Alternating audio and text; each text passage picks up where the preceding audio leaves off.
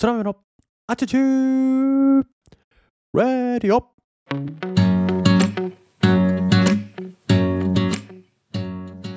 皆様おはようございます。本日は2022年は10月9日日曜日でございます。改めて皆様おはようございます。空豆でございます。この放送は空豆こと私が日々感じたことや学んだことを自由気ままに自分勝手に自己満足にアウトプットをするなんともわがままな放送でございます。どうぞ最後までお付き合いをいただければ嬉しいです。なおこの放送はながら聞きを推奨しております。お聞きのポッドキャストの再生速度を1.2倍から1.5倍に設定していただけると時短にもなるし聞きやすいかなと思いますのでぜひお試しください。ということでね今日も元気に配信をしていこうと思います。本日のトークテーマはインボイス制度って何なんですか？というトークテーマで話をしていこうと思います。皆様インボイス制度というのを聞いたことありますか？うん。えー、特に私のようなですね個人事業主フリーランスの、えー、人にとっては、まあ、聞いたことがある言葉なのかなと思うんですけども今日はねそのインボイス制度って一体何なんですか？ということをね私自身正直全く分かっていないと、えー、聞いたことはあるけどそれって何なんですかっていうハテナ状態だったので、えー、少しだけ調べてみようかなと。まだがっつりではないんですが少しだけ調べたものを薄っぺらい情報を堂々とアウトプットしていくという時間にしようと思います。はい。もしねインボイス制度について興味がある方はお付き合いください。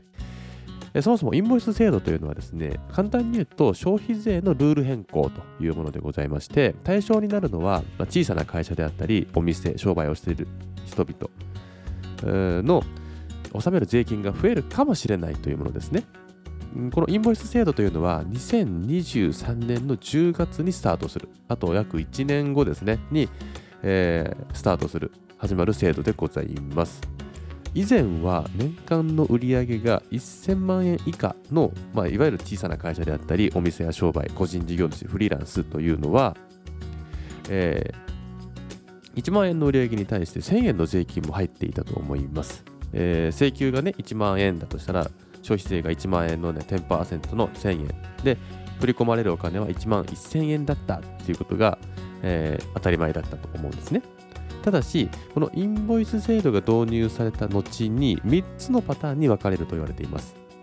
簡単に言うと、1つ目は、1000円、えー、1万円の売り上げに対する1000円の消費税が丸々、えー、税務署に取られるというものです。そして2つ目が、えー、そもそも消費税分がもらえない。1万円の請求に対して1万1000円ではなく1万円しかもらえないというもの。そして3つ目のパターンが、えー、消費税の1000円分ももらえるし納税もしなくていいという3つのパターンに分かれるというのが、えー、あると思います。あると思ってありますですね。はい。で、えー、実際ですね現在でもえー、年間1000万を超えてる、えー、事業に関しては税金を納めているという課税事業者っていう、まあ、1000万円っていうのがですね1個の、えー、ラインになると。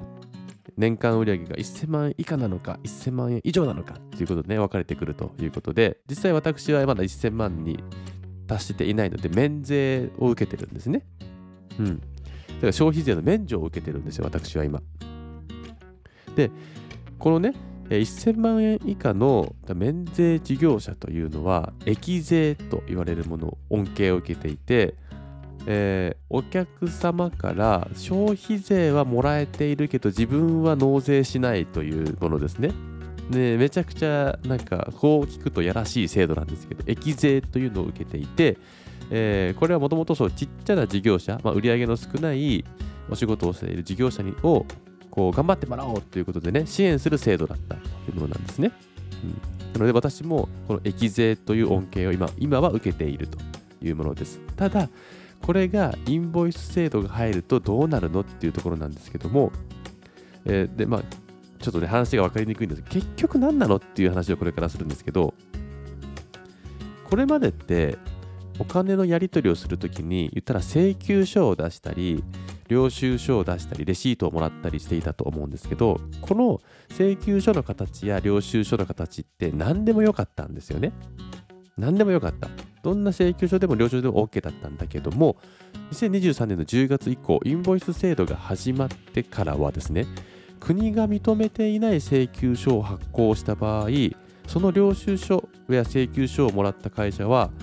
消費税の経費にならなくなるんですね。わかりますか？だから国が認めた領収あ請求書じゃなければ消費税を払わなくてもいいみたいな感じになっちゃうんですよ。でまあ、基本的な情報で税金というのは何なのかというと売上から経費を抜いた利益に対して税金をかけるというのが、えー、計算計算というか今の形なんですけど消費税も同じで消費税における売上から消費税における経費を引いた差額を、えー、税務署に納めているんですね。でその国が認めていない請求書は経費にならないっていうふうになると会社側は法人の企業さんとかはいや経費にならないんだったらいらねえよと、えー、もったいねえじゃねえかっていうふうになってあのー、国が認めてない請求書をもらった場合は別に経費にならないから消費税を払わなくてもいいという選択ができるようになっちゃうんですよこれまで1万円プラス1000円の1万1000円支払っていたものを1万円だけ支払えばいいっていう選択ができるようになるんですね。わかりますか？ちょっとわかりにくいですよね、きっと。もうこのまま進めるんですが、じゃあ、じゃあどうするのってなった時に、先ほどから何度も言っている国が認めた請求書というのを発行すればいいんだと。それが、まあ、解決策というか、消費税をいただく条件になると。で、この国が認めた請求書というのを適格請求書と呼んでいて、通称この請求書のことをインボイスというらしいです。なので、インボイス制度というのは、この適格請求書を出すというのが肝になってくるというお話ですございます。で、適格請求書というのを発行して提出すれば、えー、会社側もですね、えー、経費になるということになるので、喜んで消費税を払ってくれるんですね。うんで、その適格請求書って何なのって具体的に言うと、え、国が認めたということですね、その登録番号が発行されて、それが記載されているという請求書になります。で、2023年の10月以降は、まあ、あらゆる請求書や領収書、レシートに、この登録番号というのが記載されている T ですね、アルファベットの T から始まる13桁の数字が、えー、記載されているという流れになるらしいです。で、ただね、この適格請求書を出すためには条件があります。もちろん登録する作業があるんだけども、その登録を受ける、する場合にある条件というのが、えー、消費税の納税をちゃんとしますよというのが、えー、条件になると。今まで1000万円以下で、えー、あれば免税を受けていて、まあ、税金を消費税を支払わなくてもいいというポジションだったにもかかわらず、1000万円以下でもちゃんと納税しますというのが条件になるんですね。なので、冒頭に申し上げた3つのパターンっていうのをお話ししたと思うんですけど、パターン1というのがインボイス、えー、適格請求書を出して、かつ、えー、納税をするというものです。うん。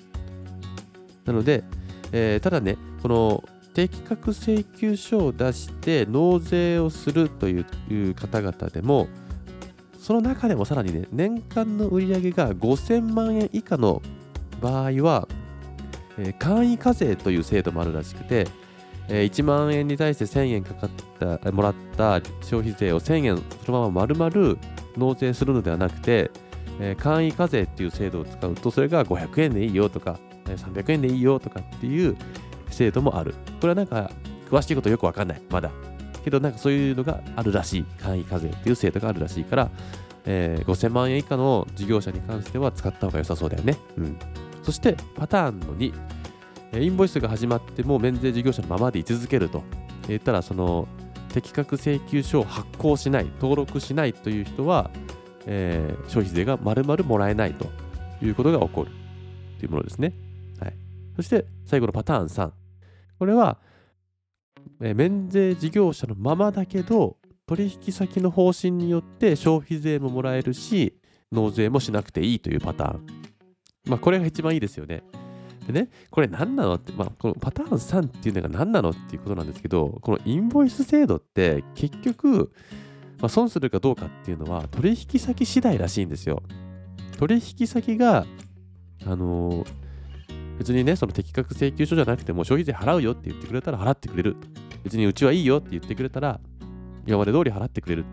で、えー1000万円以下の免税事業者だ税を払わなくてもいいし消費税をもらえるという益税をねもらえるっていうポジションを貫くことができるこれの判断軸が結局事業者が取引先がどうするかっていうところらしいんですよ。これめちゃくちゃ曖昧だと思いません？結局は人なのかと。